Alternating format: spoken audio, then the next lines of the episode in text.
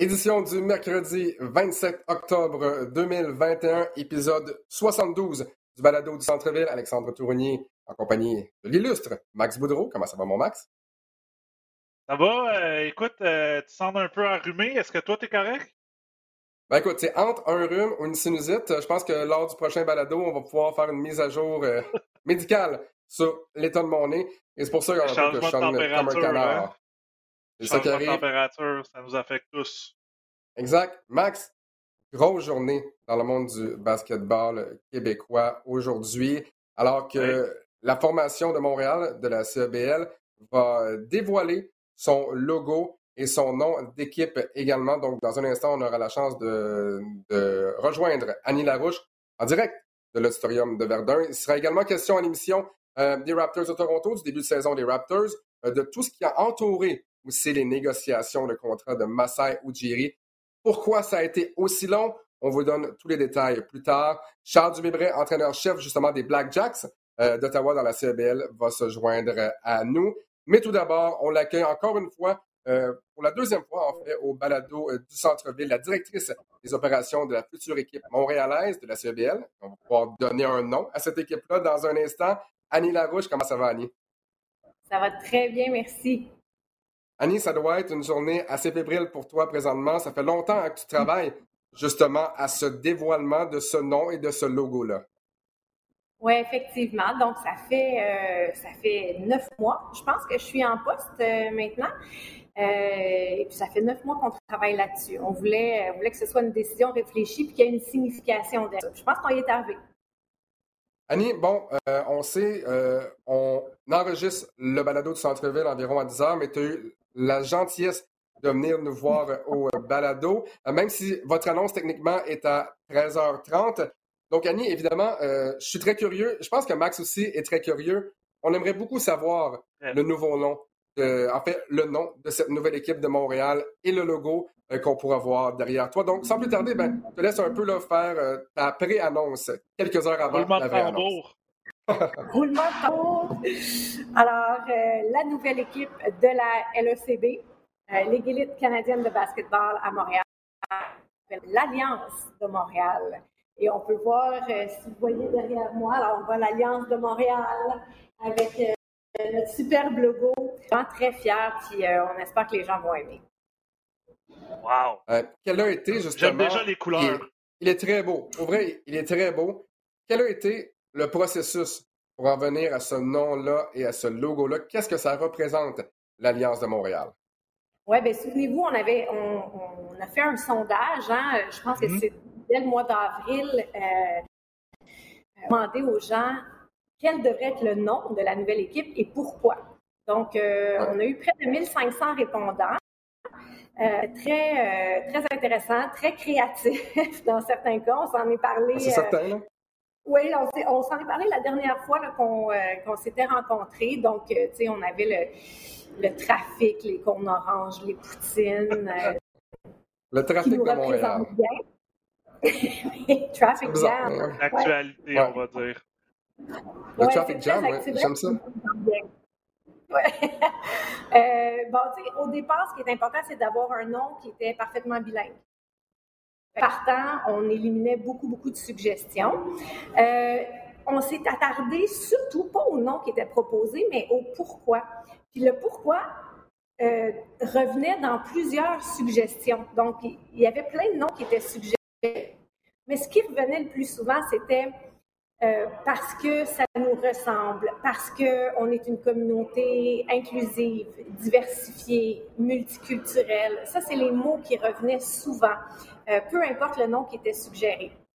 Alors, il y a trois personnes euh, qui ont suggéré ce nom-là. Je vais nommer les, prénoms pour, pour, les respecter, puis après ça, ils pourront, ils pourront se vanter s'ils veulent. Mais Donc, il y, a, Alexis, Isabelle et Nadia. Et là, je vais me permettre de vous dire que euh, on, s'en allait ailleurs. Il y avait un autre nom qu'on avait choisi au départ, puis là, bon, ça, c'est, euh, une belle anecdote à raconter.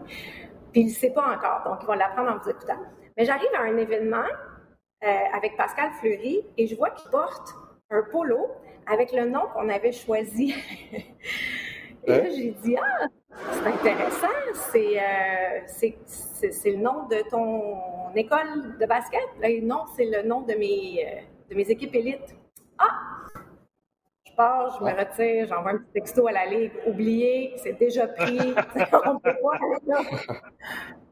alors, longue histoire courte, je me retrouve chez ma coiffeuse qui me dit Puis, avez-vous trouvé le nom finalement? Puis je dis Ouais, on avait trouvé un nom, mais là, on, va retourner à la case départ. exact. Et puis, ma coiffeuse qui s'appelle Nadia, alors je salue Nadia de chez euh, Effusion, qui me dit Bon, ben là, là, faut que tu m'écoutes. Fait que moi, je suis là deux heures, on se comprend, j'ai une teinture à faire. Et pendant deux heures, elle m'a vendu le nom à fond en me disant Tu sais, moi, c'est ma jeunesse, puis tout le monde se retrouvait. Il faut que ça s'appelle Alliance, que peu importe l'âge, peu importe les gangs, quand j'étais jeune, tout le monde se retrouvait au parc puis jouait ensemble. C'est représentatif, c'est. Et puis voilà. Donc, j'arrive tout de suite après à une rencontre de la Ligue. On suggère quelques noms. Et quand je dis ma coiffeuse m'a suggéré le nom Montreal Alliance. Il y a eu un moment de silence et Mike Moriali, notre commissaire, a dit That's it, our name. Alors voilà, c'est comme, ça, c'est comme ça que ça a été choisi. Donc tout ça, entre autres, grâce à ta coiffeuse, Nadia. Voilà. Exact, on la, salue. Euh, euh, félicitations. Et euh, bon, parfait, on voit le logo, super belle, les couleurs la prochaine étape, les uniformes, Annie, est-ce que euh, les gens vont pouvoir se procurer peut-être euh, des polos, tu parlais, ou de la marchandise, des casquettes? Quelles, sont les prochaines étapes dans, ton processus? Euh, ben, on est déjà sur, sur tout ce qui est marchandises, articles, articles avec, bon, avec le logo à l'effigie de la nouvelle équipe.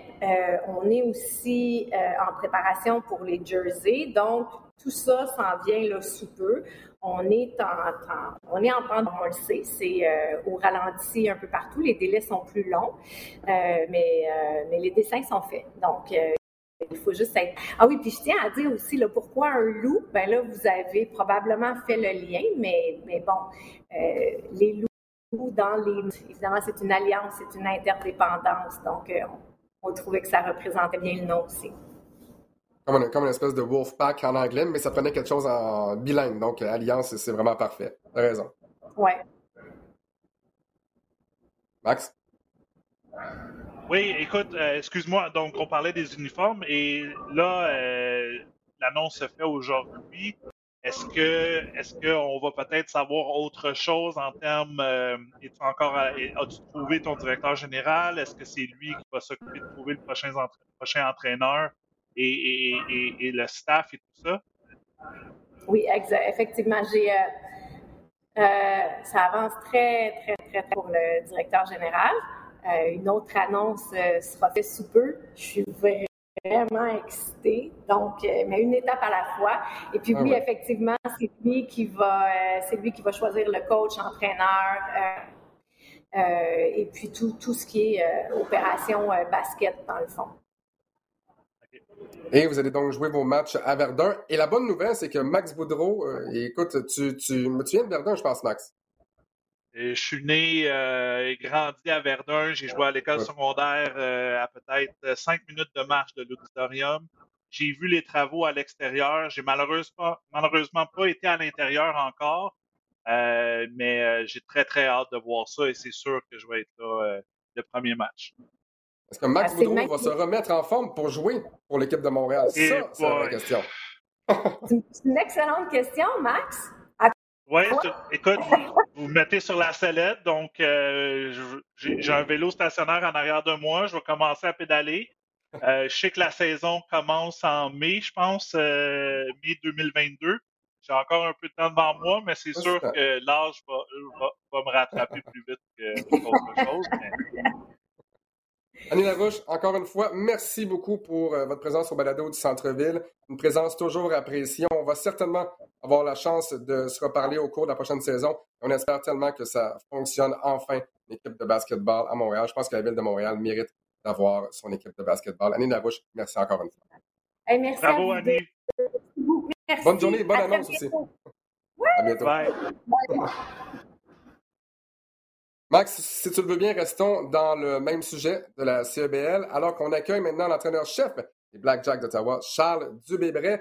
Charles, c'est avec un grand plaisir qu'on te retrouve cette saison. Et c'est drôle, Charles, parce que lorsque je t'ai envoyé un texto lundi pour savoir si tu voulais venir au balado du centre-ville, j'ai réalisé que la dernière fois que je t'ai texté, c'est à peu près le 15 juillet. Ça fait trois mois qu'on ne s'est pas parlé.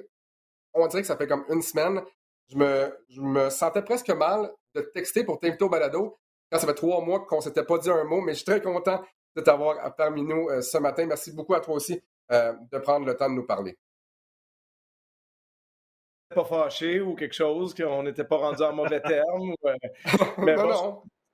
On est, on est dans ces vies-là, je comprends. Tu es, parents de jeunes enfants, moi aussi. Puis quand on est dans ce monde-là, je pense qu'on a plein de préoccupations qui passent sans qu'on la voit passer. Puis euh, prend toujours un prétexte. Donc, je suis content que le, balado du centre-ville ait été ce prétexte-là. Charles, euh, tu as écouté ce que Annie avait à dire et toi, tu as eu la chance de vivre l'expérience de la CBL euh, cet été, donc à partir de mai 2021. Qu'est-ce qui rend, à ton avis, cette ligue-là crédible? Et surtout pour avoir connu les autres ligues qui ont tenté leur chance à Québec et à Montréal, est-ce que pour toi, la CBL représente la meilleure chance pour enfin peut-être voir le basketball fonctionner, je dirais à Montréal, mais j'ai le goût de dire au Québec en général. Avoir une équipe professionnelle à Montréal, est-ce que la CEBL, vraiment, c'est la meilleure chance? Ben, de, très loin. Euh, il n'y a jamais eu une ligue comme ça au Canada. Hein. Quand tu penses euh, au calibre de jeu qu'il y, a dans cette ligue-là, je veux dire, c'est pas des, euh, des joueurs qui, qui, qui, font des petites tentatives professionnelles. On parle de joueurs, il y a des joueurs qui ont déjà joué des matchs NBA dans cette ligue-là. Il, y a plusieurs joueurs qui ont de l'expérience euh, sur l'équipe nationale canadienne. Ça, c'était pas le cas euh, quand il y avait des ligues avant. Je veux dire, peut-être tu avais par-ci, par-là un joueur ou deux, mais euh, c'est une ligue qui est essentiellement constituée de joueurs qui ont des carrières en Europe en ce moment, qui ont des carrières au niveau national, qui ont des comme je dis, qui ont soit déjà joué dans la NBA ou dans la G League ou passé pas très loin de le faire. Donc, euh, on, parle vraiment d'un autre niveau d'athlète que ce qu'il y a eu auparavant, sans vouloir euh, manquer de respect à ces gens-là, parce qu'il y avait, y avait des bons joueurs à l'époque, mais disons que la structure était moins bonne autour de tout ça. Donc, euh, je pense que la CBL aussi en termes de marketing, en termes d'uniformité, en termes de qualité du produit, comment on le rend, bien entendu, maintenant on a une époque de réseaux sociaux, ce qui n'était pas le cas il y a une quinzaine d'années, mais c'est extrêmement différent de tout ce qu'il y a eu avant. moi, j'étais parce que j'ai vu de la Ligue cette année. Puis euh, je trouve ça extrêmement dommage qu'au Canada, en fait, on n'a pas une Ligue comme ça depuis 25-30 ans. Puis, puis maintenant, on l'a donc, avec le succès que ça a dans les différents marchés à travers le Canada, euh, je pense que maintenant, la balle est dans le camp des amateurs de Montréal de, de, sauter dans le bateau pendant qu'il passe parce qu'elle euh, a l'opportunité. Puis, il faut laisser le scepticisme puis le passer de côté puis vraiment regarder devant puis dire, regarde, là, la Ligue, la belle Ligue s'en vient chez nous, c'est le temps d'en profiter. Donc, j'espère que les, les amateurs montréalais vont être au rendez-vous. Charles, comment tu as aimé euh, ta première année d'expérience en tant qu'entraîneur-chef euh, en pleine pandémie avec euh, les Blackjacks d'Ottawa? Ben, honnêtement, c'est une organisation fantastique à Ottawa, à partir d'en haut, euh, du président, directeur, gérant, les gens qui travaillent là-bas, euh, euh, les installations qu'on a à Ottawa sont fantastiques aussi. puis vraiment un, grand professionnalisme de la part de la Ligue qui se compare très bien à ce que j'ai pu vivre ailleurs dans le monde, dans mes autres expériences basket. Donc, j'ai envie de te dire, même en termes de tu rentres à l'entraînement chez les Blackjacks, là où on est, ça n'a rien à envier, voire même c'est mieux que ce qu'on avait quand j'étais avec les Raptors 905 à Toronto. Euh, donc, vraiment, un, standing qui est, qui est, élevé dans ce qu'on peut produire au quotidien euh, on a eu une réponse immédiate des amateurs aussi dès que dès qu'on a pu réouvrir les portes. Euh, je veux dire, nous, on, avait droit à 1000 spectateurs, on a fait ça le comble à chaque fois euh, sans difficulté. donc, vraiment des choses très intéressantes. Puis, je parlais aussi juste le fait que ça soit sur les réseaux nationaux, sur le, partenariat avec CBC, le, fait qu'on en parle. Regarde, on est aujourd'hui en train d'en parler à RDS. Il y, a, y, a un buzz autour de cette ligue-là à travers le Canada qui est vraiment intéressant, qui n'y avait jamais eu auparavant. Donc, j'ai pu le vivre de l'intérieur. Puis, je pense que ça va être intéressant de, continuer à bâtir cette ligue-là dans les projets maintenant l'inclusion du Québec vers tout ça. Brièvement, avant de glisser vers les Raptors de Toronto, Charles, comment c'était de retrouver ton poste comme entraîneur-chef? Tu as été adjoint avec le 905, mais de retrouver tes souliers comme entraîneur-chef, qu'est-ce que ça te faisait? Ah, c'est un, super feeling parce que je pense qu'il n'y a rien qui te fait grandir autant que le poste d'entraîneur-chef. je pense que quand je suis devenu adjoint avec les Raptors en 05, c'était aussi le temps pour moi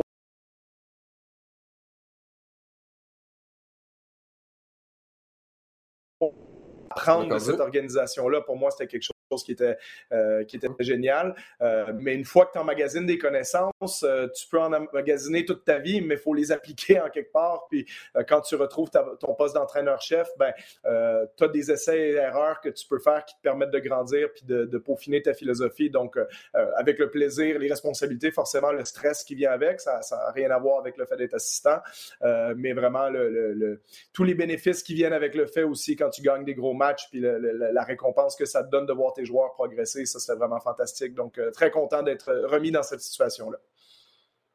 Bon, passons maintenant aux Raptors de Toronto qui ont lancé leur saison mercredi dernier contre les Wizards de Washington. Premier match à domicile pour les Raptors depuis euh, le 28 février 2020. Euh, donc, on retrouvait nos partisans du côté des Raptors de Toronto dans un match qui était présenté sur nos ondes, donc sur les ondes de Info. Un match à sens unique dans lequel, dans lequel la deuxième unité a peut-être sauvé les apparences parce que ça n'a jamais été un match très serré. Victoire convaincante par la suite contre les Celtics à Boston. Deux défaites par la suite contre les Mavericks et contre les Bulls. Max, je sais qu'on a joué que quatre matchs et que l'échantillon est très petit, mais qu'est-ce que tu retiens de ce début de saison des Raptors? Euh, je m'ennuie de Pascal Siakam. Euh, mais aussi, euh, il, va falloir trouver une façon de réussir nos tirs. Là, puis tir en général, deux points, trois points lancés francs. Euh, je, regardais les statistiques, là, c'est sûr, on va se dire l'échantillon n'est pas grand, mais sur, sur euh, par 100 possessions, là, pour être capable de comparer tout le monde au même niveau, les Raptors sont bons derniers, donc 30e en termes de pourcentage de, réussite à 40% euh, Pour comparer, là, la meilleure équipe est à 48, donc il y a quand même un 8% de différence. donc c'est sûr que est-ce que euh, est-ce qu'on a des joueurs qui sont dans des positions qui sont peut-être pas habitués tôt dans une saison? Oui. Euh, j'aime qu'est-ce que je vois de, de, de, Scotty Barnes, entre autres, de, de Precious Achua, que, que, on a, que j'ai pas personnellement vraiment vu à, Miami. Mais c'est sûr que plus souvent qu'autrement, je trouve que les Raptors manquent beaucoup de tirs euh, normalement devrait réussir. Là, donc, ce qui limite le pourcentage. C'est sûr que, comme on dit, le vieux cliché, si tu pas capable de mettre le ballon dans le panier, ça va être dur de gagner des matchs de basket. Charles, Scotty Barnes, euh, Max en a glissé un mot, a été impressionnant pour l'amateur moyen. Si on regarde sa ligne de statistiques, presque 17 points par match, plus de 8 rebonds, très efficace du plancher avec une moyenne de 56% plus difficile à 3 points, mais somme toute, on se souviendra lui pour une excellente performance contre les Celtics, 25 points, 13 rebonds avec ton œil d'entraîneur-chef, euh, comment tu évalues Scotty Barnes sur ce que tu vois sur le terrain? Parce que c'est facile de dire, ah, Scotty Barnes connaît vraiment un bon début de saison, 17 points par match. Mais de ce que tu vois sur lui sur le terrain, euh, est-ce qu'il connaît ses schémas euh, tactiques? Est-ce qu'il connaît ses schémas de jeu? Est-ce qu'il connaît vraiment un bon début de saison, à ton avis, outre le fait a des bonnes statistiques? Barnes est, excellent, extrêmement impressionnant. Euh, je suis très, très excité de voir euh, euh, le niveau qu'il y a en ce moment parce que euh, j'ai envie de te dire, l'échantillon, comme tu le dis, est très petit, mais ça semble être le bon choix par, euh, par rapport à la discussion qu'il y avait avec Jalen Suggs au moment du, du repêchage. Puis c'est rien contre Jalen Suggs, mais l'idée pour les Raptors, c'est qu'on n'a pas ce joueur-là numéro un. Puis pour revenir un peu sur ce que Max disait, les Raptors en ce moment, on voit plein de joueurs qui ne sont pas au, bon rang dans une hiérarchie. si si l'équipe qui rentre sur le terrain, le meilleur joueur de cette équipe-là, c'est Fred Van Vliet. J'adore Fred Van Vliet, mais tu probablement une très, pas une très bonne équipe NBA si ton meilleur joueur, c'est Fred Van Vliet, ton deuxième meilleur, c'est OG Ananobi. Euh, donc, c'est sûr que Pascal Siakam, quand il va revenir, il va faire redescendre tout le monde d'une case dans la hiérarchie, mais la meilleure chance pour les Raptors d'être bons à moyen terme, c'est de trouver ce joueur numéro un là qu'on n'a plus depuis le départ de Kawhi Leonard. Puis on, c'est pas qu'on l'aime pas, Pascal Siakam, quand, quand on dit des choses euh, négatives sur lui depuis deux ou trois ans, mais euh, c'est qu'en réalité, on, se rend compte que si c'est lui le meilleur, ben ça va être compliqué. Par contre, si Pascal est ton deuxième meilleur, tu as probablement une excellente équipe. Et, Fred Van Vliet, si ça devient ton troisième, quatrième avec Anunobi, etc., Achiwa, comme Max le mentionnait, est un joueur très, très intéressant, très content que les Raptors soient allés le chercher. Là, on replacerait tout le monde au bon endroit, mais bon, le problème il est quand même majeur, c'est qu'ils et là, ils sont allés pour le coup de circuit en se disant ben nous, on pense que Scotty Barnes, il a le profil physique et de, jeu technique euh, pour être ce joueur-là dans deux, trois, quatre ans. Il y, a, il y, a, un profil qui ressemble un peu à Kawhi Leonard, à LeBron James, à Kevin Durant, à Giannis Antetokounmpo beaucoup plus que Jalen Suggs. Et puis c'était ça l'idée des Raptors quand ils ont repêché Barnes. Ben Barnes, jusqu'à maintenant, il démontre tout ça. Il démontre de l'habileté, il démontre des qualités de passe, il, impacte le jeu par ses qualités athlétiques, par sa taille, sa longueur. Euh, il fait des beaux jeux défensifs. Il y a encore beaucoup à apprendre sur ce côté-là du terrain, mais il a le potentiel d'être un excellent défenseur. Mais juste qu'on voit de lui en termes de vision de jeu, de finition, de création de tir à mi-distance, de finition près des paniers, il est déjà, c'est déjà un bon joueur sa saison recrue. C'est ce qu'il prouve jusqu'à maintenant. Donc, moi, j'ai l'espoir de me dire, Sky Barnes, dans deux ans, est peut-être un joueur étoile. Peut-être. Euh, et s'il est un joueur étoile et que c'est ton meilleur joueur et que là, Siakam est ton numéro 2, etc., etc., là, on a vraiment un avenir serein pour les Raptors, mais je suis assez inquiet de la saison actuelle. Je pense que le temps qu'on y arrive, euh, on voit jusqu'à maintenant, Raptors sont 1-3. Là-dessus, il y a trois matchs sur quatre à domicile. On n'a pas affronté super puissante non plus. C'est une mm-hmm. équipe qui, je pense, va avoir beaucoup de difficultés à marquer des points toute l'année parce qu'on n'a pas les joueurs pour être une excellente attaque. Max parlait des pourcentages de tirs. On n'a pas les joueurs pour créer les avantages qui mènent à des bons tirs. Donc, je pense que les Raptors vont être excellents défensivement, très faibles offensivement saison difficile, mais qui peut être sereine et autant mettre Scotty Barnes sur le terrain et le développer le plus possible tout de suite. Mais je, je, veux revenir là-dessus. Ouais, vas-y, Max, vas-y, vas-y. Le problème, c'est que quand Siakam revient, Siakam va prendre les minutes de quelqu'un, puis la première personne, ça va être Scotty Barnes, selon moi. Donc là, on voit un bel échantillon. Non, tu penses pas? Parce que, écoute, Oji Nobi va jouer. Oui, et je pense qu'il va parce que, parce que dans ton organigramme, j'ai envie de dire, Barnes de compte après quatre matchs, c'est encore extrêmement tôt, mais c'est un quatrième choix repêchage avec beaucoup de potentiel. C'est limite la pièce la plus importante que tu as à Toronto en ce moment. Euh, Siakam pourrait très bien faire partie d'un échange. Euh, Anunobi, je pense qu'on s'en départira pas parce que sa valeur par rapport à son contrat, Anunobi, c'est un gars qui, qui est dans les 17-18 millions par année. Il a une production géniale pour ce salaire-là. Vliet, un jour, pourrait faire partie d'un échange. Je ne dis pas qu'on va l'échanger, mais il fait partie de la culture Raptors. Barnes, c'est ce que tu as de plus important. Donc, sacrifier son développement, surtout que les Raptors, au moment où Siakam va revenir, les Raptors pourraient être 4 euh, victoires, 11 défaites. Donc, si tu es déjà dans ce mode-là, moi, je pense que tu, celui que tu sacrifies, entre guillemets, c'est Gary Trent. C'est lui que tu, mets Ouais. Et, tu gardes Van Vliet comme meneur de jeu, Achiwa comme centre, puis là, tu mets trois ailiers polyvalents, Siakam, Anunobi, Barnes. C'est sûr que ça fait pas beaucoup de tirs extérieurs là-dedans, mais Anunobi, ça commence à se replacer assez bien. Puis si jamais tu te rends compte que c'est un peu redondant, à un moment donné, pour moi, la pièce qui peut faire partie d'un échange, c'est Siakam, parce que Siakam, il a un contrat au-dessus de 30 millions par année. Donc, potentiellement, peut rapporter plus si une équipe veut obtenir un joueur prêt à gagner tout de suite. Donc, euh, on parlait souvent de Golden State comme une destination possible. Donc ça, je pourrais imaginer que les Raptors pourraient aller dans ce sens-là plus tard parce que tu te départis du contrat de Siakam, c'est mieux que se départir du contrat d'Anunobi.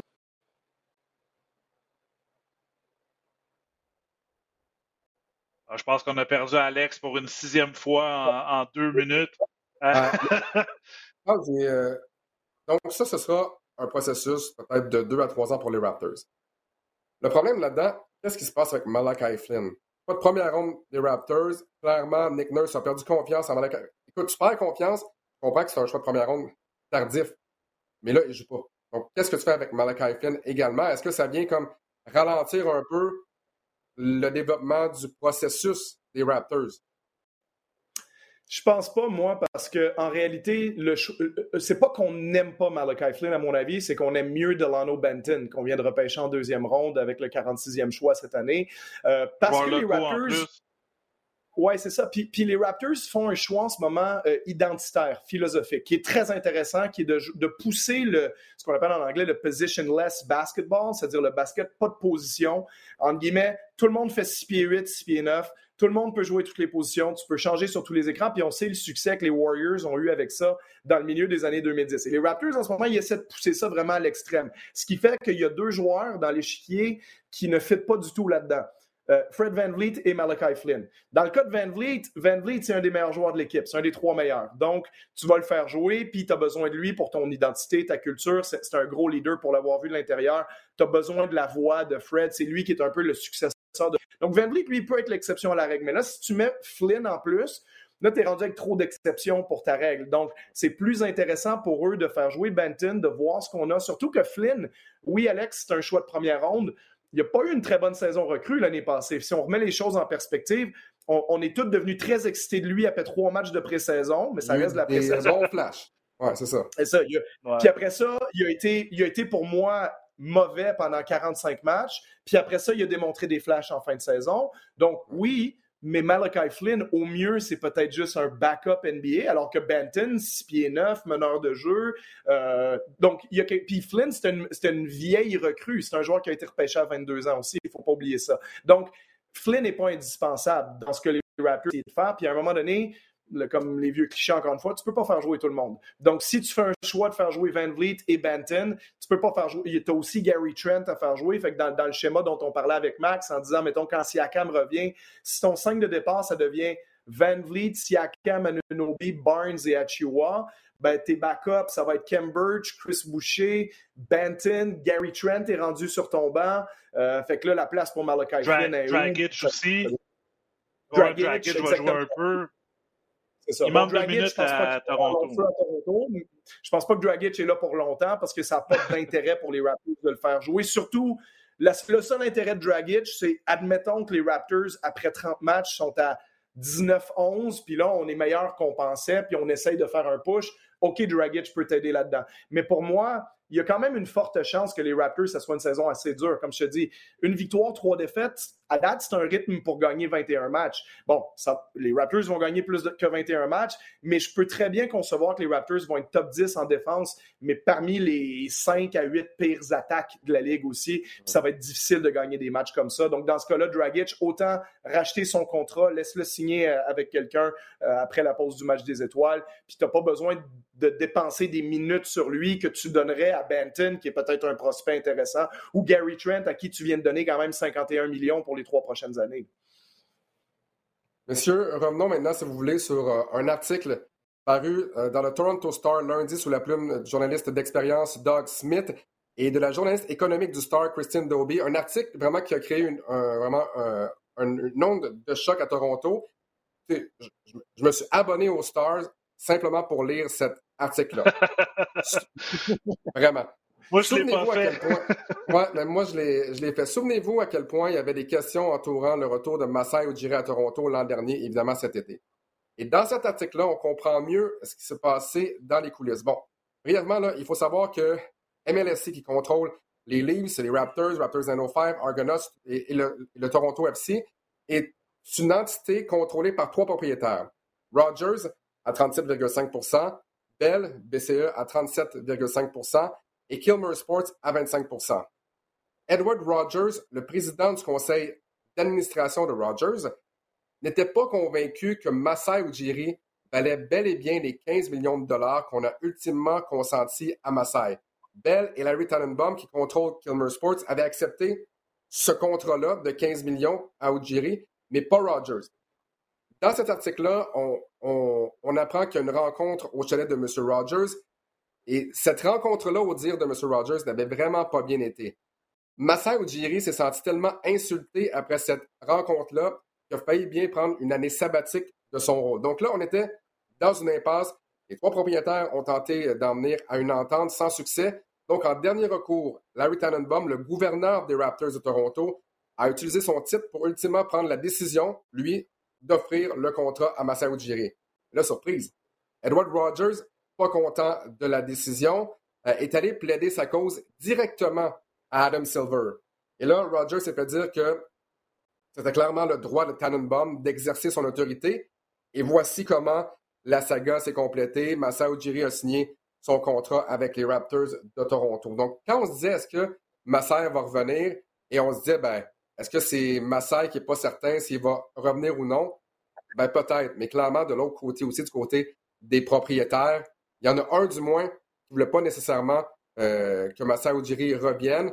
On a dit, ben, est-ce qu'on a vraiment besoin de Massai pour justement euh, avoir une bonne équipe sur le terrain? C'est drôle parce que toutes les formations de l'NBA rêveraient d'avoir Massai. Il y a même des équipes de soccer européennes qui, qui aimeraient avoir Massai comme, euh, comme directeur général. Est-ce que, ça, est-ce que ça vous surprend, ce messieurs, qu'un propriétaire comme Edward Rogers qui affirme que Massai ne vaut pas nécessairement son contrat, surtout considérant la prise de valeur des Raptors de Toronto depuis son arrivée en 2013. Ça, c'est une concession qui valait 405 millions en 2013, qui vaut 2,15 milliards de dollars maintenant en 2021. J'aimerais vraiment vous entendre sur cette situation-là, qui pour moi fait absolument aucun sens. Euh, écoute, quand j'ai eu la, quand j'ai vu l'histoire, euh, moi je pense que M. Rogers de 1 est, dépassé par les événements. Si, euh, si demandait un 15 millions, là, comme tu le dis, c'est qu'il y a, je pense, 29 autres équipes dans la ligue qui seraient prêtes à payer peut-être un peu plus. Même j'ai entendu dire qu'il y avait des équipes qui étaient prêtes même à, à lui donner un titre euh, plus haut là, que, que, directeur ou de, de, de président et même euh, des équipes, même pas de, de basketball, comme tu dis, là, je pense que c'est des équipes de, de, de, soccer européennes qui étaient prêtes à aller le chercher. Donc, on connaît son talent, on connaît son, son, son pedigree et la raison pourquoi il est là. Mais euh, moi, je pense que tout ça, en plus que l'histoire a été euh, leakée, euh, de qu'est-ce que j'ai compris, là, il y a des euh, disputes familiales dans la famille Rogers là, pour, euh, prendre les rênes de cette compagnie-là. entre, je pense, c'est la mère et le frère. En tout cas, c'est ça, ça a l'air d'être un soap opera là, que tu manges du popcorn puis tu regardes le, le, le, le, roman savon. Mais c'est c'est quand même fou de croire là, que qu'on a passé à, deux cheveux de perdre, euh, que Toronto, pardon, perde Messiah Jury pour une question de, ce contrat-là avec cette personne-là. -là, c'est quand même incroyable. Charles, est-ce que c'est un vote de confiance pour Bobby Webster? Est-ce qu'il y a des gens qui font pas la différence, tu penses, entre Bobby Webster et Masai? Pour, pour toi, est-ce que Masai Jury est nécessaire ou peut-être que M. Rogers avait raison et que Webster aurait pu faire le travail tout seul? Ben, moi, je connais bien euh, personnellement Bobby, puis Bobby Webster, il est, excellent, puis il va être président des opérations basket, là, ce qu'on appelle dans le, jargon PBO, le, le, poste qu'occupe Massar. Ben, Massar est maintenant aussi euh, vice chairman de, de MLSC, mais euh, disons que le, titre ultime en basket en général, c'est President of Basketball Operations. Puis, euh, donc, c'est un titre un peu qui s'est créé depuis une dizaine, quinzaine d'années pour un peu promouvoir des directeurs gérants puis les payer plus cher quand, quand c'est des gros noms, justement, comme Masai Ujiri. Euh, donc, Bobby Webster est le directeur gérant à Toronto et il va être le président des opérations basket de quelqu'un dans quelques années. Est-ce que ce sera des Raptors parce que Masai Ujiri passe à autre chose ou est-ce que. Mais son nom circule ailleurs. On sait que les Bulls, quand ils ont embauché euh, Arturas Carnissovas il y a quelques années, euh, donc son nom circule dans ces discussions-là, puis je pense qu'il va avoir un de ces boulots-là parce qu'il est très euh, estimé à travers la Ligue et il est très estimé par les Raptors aussi. et c'est un bras droit exceptionnel pour Masai en ce moment d'avoir Bobby Webster. Donc oui, d'un côté, il peut y avoir un vote de confiance envers lui en se disant, bon, si demain matin on se retrouvait avec Bobby Webster, je pense que dans un certain sens, on n'est pas mal pris d'avoir Bobby Webster dans ce poste-là parce qu'il est extrêmement compétent. Maintenant, Masai Ujiri, c'est quelqu'un qui fait partie de, la rare catégorie d'êtres humains qui a presque un aura autour de lui quand il marche. Puis il donne instantanément à plein de niveaux une crédibilité aux Raptors qui n'ont pas sans lui. Les Raptors, au-delà de la valeur, comme tu dis, du, fait que leur valeur a quintuplé depuis une dizaine d'années, euh, c'est aussi le fait que les Raptors sont devenus cool pour tout le monde sur la planète. Il y a Drake qui fait partie de ça. Drake, euh, je veux dire, je ne sais pas s'il serait chumé-chumé avec le président si c'était pas Masai Ujiri. Euh, donc, le fait que tout ce rodage-là autour des Raptors, ça crée une image de marque qui est aussi cool qu'elle l'est aujourd'hui, euh, ben, c'est beaucoup Masai Ujiri. C'est pour ça que, ben, je veux dire, si c'était pas Masai Ujiri, peut-être que Kawhi Leonard aurait décidé, ben, moi, je joue pas ici puis je veux partir ailleurs. Ça s'est vu par le passé des joueurs qui, qui refusaient carrément de jouer à Toronto. Mais d'avoir Massai pour une espèce d'assurance que les choses vont bien se passer globalement. Et, ça, ça vaut nettement les 15 millions par année qu'on on le paie de toute façon au vu des profits euh, faramineux que les Raptors ont fait depuis, quelques années, puis euh, euh, de l'augmentation de valeur de la franchise. Je pense qu'il il mérite tout ce qu'il y a là parce que les Raptors ne seraient pas là sans lui. Bon, maintenant, on va basculer dans les histoires qui ont marqué ce début de saison dans l'NBA. Je la question suivante, messieurs. Laquelle des formations invaincues présentement a le plus de chances de connaître du succès cette saison?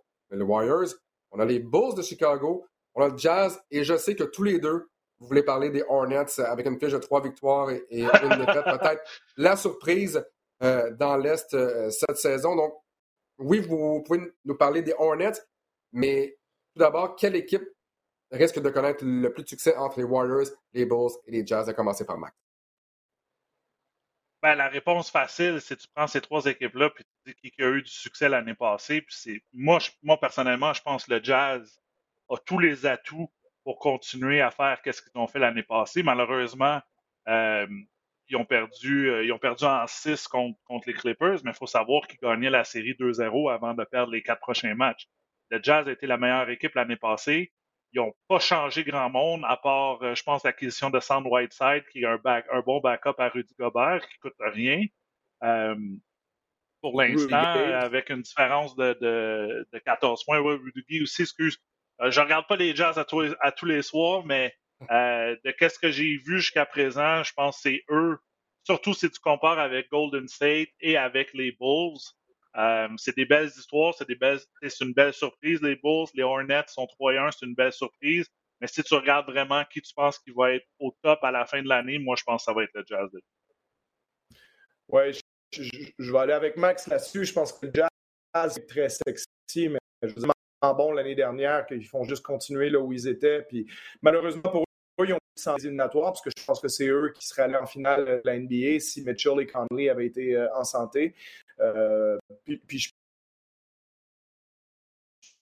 le, le, le, le, jazz pourrait faire peut-être ce que les Bucks ont fait l'année dernière, c'est-à-dire euh, l'équipe qui, après une petite déception, beaucoup de succès de saison régulière deviendrait, par exemple, euh, je veux dire, une équipe qui peut aller jusqu'au bout. Euh, les Warriors, pour moi, à, surveiller parce que tu as Steph Curry qui mène cette équipe-là, hein, puis avec ses 29 points de moyenne euh, depuis le début de saison, puis tu pas encore de des, des joueurs qui peuvent rajouter de la profondeur avec Wiseman et Kuminga aussi.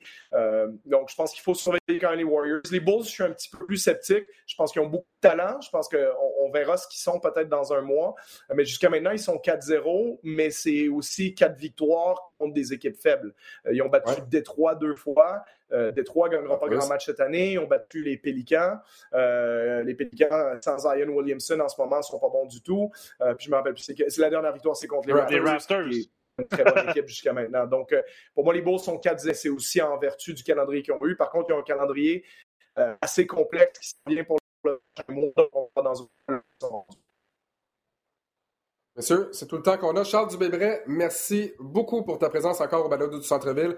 Présence toujours très appréciée. Euh, on, on, espère pouvoir te.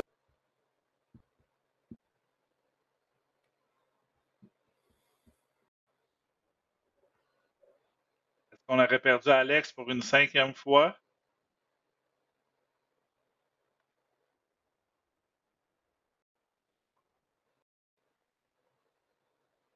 Dans les prochaines semaines, peut-être même à RDS lors d'une présentation d'un match d'NBA. Encore une fois, merci encore pour ton temps ce matin, Charles. Salut, Charles. Merci à vous autres. Je vous ai perdu pendant quelques, quelques instants, mais euh, merci à vous autres. C'est ça. Je suis en accord avec la moitié de ce que tu dis. ouais, c'est ça. Merci, Charles. Max, pour terminer l'émission, c'est l'heure de tes héros et zéro de Boudreau, ou ton héros et ton zéro. Je ne sais pas si c'est une équipe ou un joueur. D'habitude, c'est une équipe. Fait tes héros, tes zéros les, héros, ça peut être des joueurs ou des équipes, mais les héros, je ne vais jamais pinpointer un joueur, ça va toujours être une équipe. Euh, à moins, à moins qu'il arrive quelque chose euh, à, la, à la Dion Waiters, puis c'est bonbon dans, dans l'avion. Euh, mais on va faire ça vite parce que je pense, je pense qu'il y a des écureuils qui sont en train de gruger tes fils de, l'Internet. écoute, mon héros, on n'en a pas parlé, mais c'est assez simple. C'est le joueur, je pense, le plus électrisant en ce moment. Charles a parlé de Steph Curry, mais un autre joueur en ce moment qui joue à Memphis, qui est John Morant. Écoute, c'est incroyable. Il était à, à quoi? À un lancer franc de le réussir contre les Lakers. Et les Memphis seraient trois, seraient invaincus encore jusqu'à présent. Donc, euh, tout un joueur, j'aime ces histoires de joueurs-là qui sont pas allés dans des high majors à l'université, est allé jouer à, Murray State, les Racers, pour pas les nommer, dans le OVC, qui est pas une grosse conférence. Euh, c'est un, joueur qui me fait penser un peu au parcours de Damon Lillard, de CJ McCollum. Euh, c'est des, des, bons joueurs de basket qui n'ont pas été dans des high majors, ont resté à l'université pendant les trois, quatre années et après ça connaissent du succès. Donc, mon héros cette semaine, là, écoute, euh, premier marqueur de la Ligue à 35 points par match. Euh, John Moran. Je sais que Memphis ne joue pas tout le temps à la télé, mais allez voir les faits saillants, c'est incroyable. Mais je pense qu'avec John Moran, les Grizzlies vont de plus en plus jouer à la télé nationale, surtout si on se met à gagner beaucoup de matchs.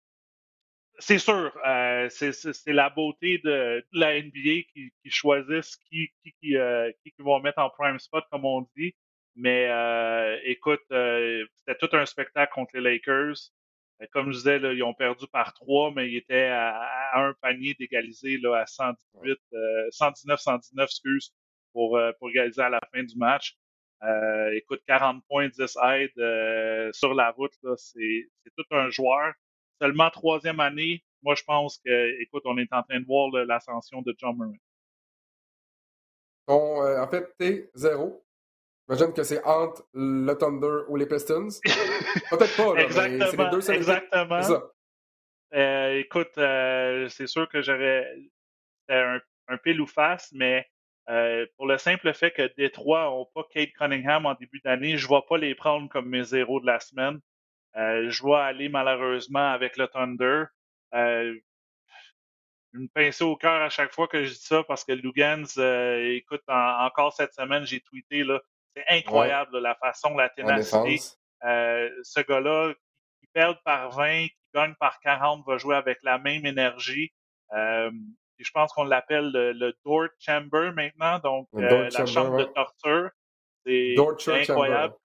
Ouais, c'est ça, Torture Chamber, qui est la chambre de, de torture, si je pourrais dire. Euh, mais malheureusement, écoute, le Thunder ont perdu 32 de leurs 35 derniers matchs si on combine l'année dernière. Euh, tu, regardes le, tu regardes le 5 partants, là, puis écoute, euh, c'est presque une garderie là, tellement qu'ils sont jeunes. ils sont construits pour l'avenir. On le sait, Sam Presti a pas dépensé. Il n'y a pas un joueur qui fait plus que 10 millions dans l'équipe. Dans Je pense qu'ils sont à 75 millions de masse salariale versus le, cap à 110 millions, 109. Euh, mais c'est pas cette équipe-là qui va gagner des matchs cette année. Là. Donc, euh, je te dirais de ne pas aller mettre un 5 piastres à Vegas pour, euh, pour que le Thunder gagne. Malheureusement, pour cette raison-là, ben, sont, sont mes zéros. Euh, difficile début de saison à 0 et 4. Euh, mais ça être difficile pour chez Alexander. Là. Exact. Pour euh, Mais comme je te dis, euh, l'énergie que Lugans amène, euh, même si c'est dans une saison en construction, l'équipe est en construction, on le sait, c'est quand même incroyable à voir. C'est ce genre de, performance-là qui va imprégner une nouvelle culture de, peut-être c'est pas une culture de gagnant, mais une culture au moins on va travailler fort, puis peu importe le résultat, on va, on donner notre 100%. Euh, moi, je pense que c'est une des raisons pourquoi Lugan, c'est à peu près le joueur le plus, euh, le plus aimé en ce moment à Oklahoma City. Parce que, écoute, les résultats euh, statistiques, victoires, défaites, sont, les victoires sont pas là, mais au moins, la, la, la performance puis l'énergie, c'est, le fun à voir. je pense que les gens ont, ont, ont compris le message euh, que c'est pas cette année qu'on va se battre pour un championnat à OKC. Mais Max, c'est un peu ça le problème. On a beau avoir un paquet de choix de première ronde, un paquet de choix de deuxième ronde, des, des joueurs super jeunes dans la formation. À un moment donné, là, il va falloir commencer à gagner. Quand ah, J'ai hâte de voir quand Sam Presti va se dire OK, là, c'est maintenant qu'on essaie de mettre les pièces du puzzle en place pour gagner. présentement, là, encore une fois, cette année, ça ne sera pas le cas. Donc, j'ai hâte de voir quand Sam Presti va dire OK, maintenant, ça peut être en 2023, c'est maintenant qu'on échange des choix de première ronde pour aller chercher des joueurs. On veut gagner maintenant. Parfait. Parce que là, c'est bien beau d'avoir plein de jeunes joueurs. Ça prend des vétérans pour les entourer. Ça prend une formation gagnante. Sinon, ben, tu bâtis une culture perdante. Donc, c'est vraiment pas ça qu'on veut du côté de OKC. C'est beau le développement, mais j'ai hâte de voir les résultats également pour OKC. C'est sûr, mais en ce moment, tu veux pas aussi aller flamber des millions pour euh, essayer de gagner maintenant pendant que, je te dirais, cette année versus les 4-5 dernières années, c'est peut-être l'année qui a le plus de parité dans l'Ouest. Euh, écoute, en ce moment, là, je peux pas dire qui va finir premier dans l'Ouest. Même mon top 4 parce que, écoute, les Lakers sont vieux, les Clippers sont, sont, sont blessés avec Kawhi, le Jazz, OK.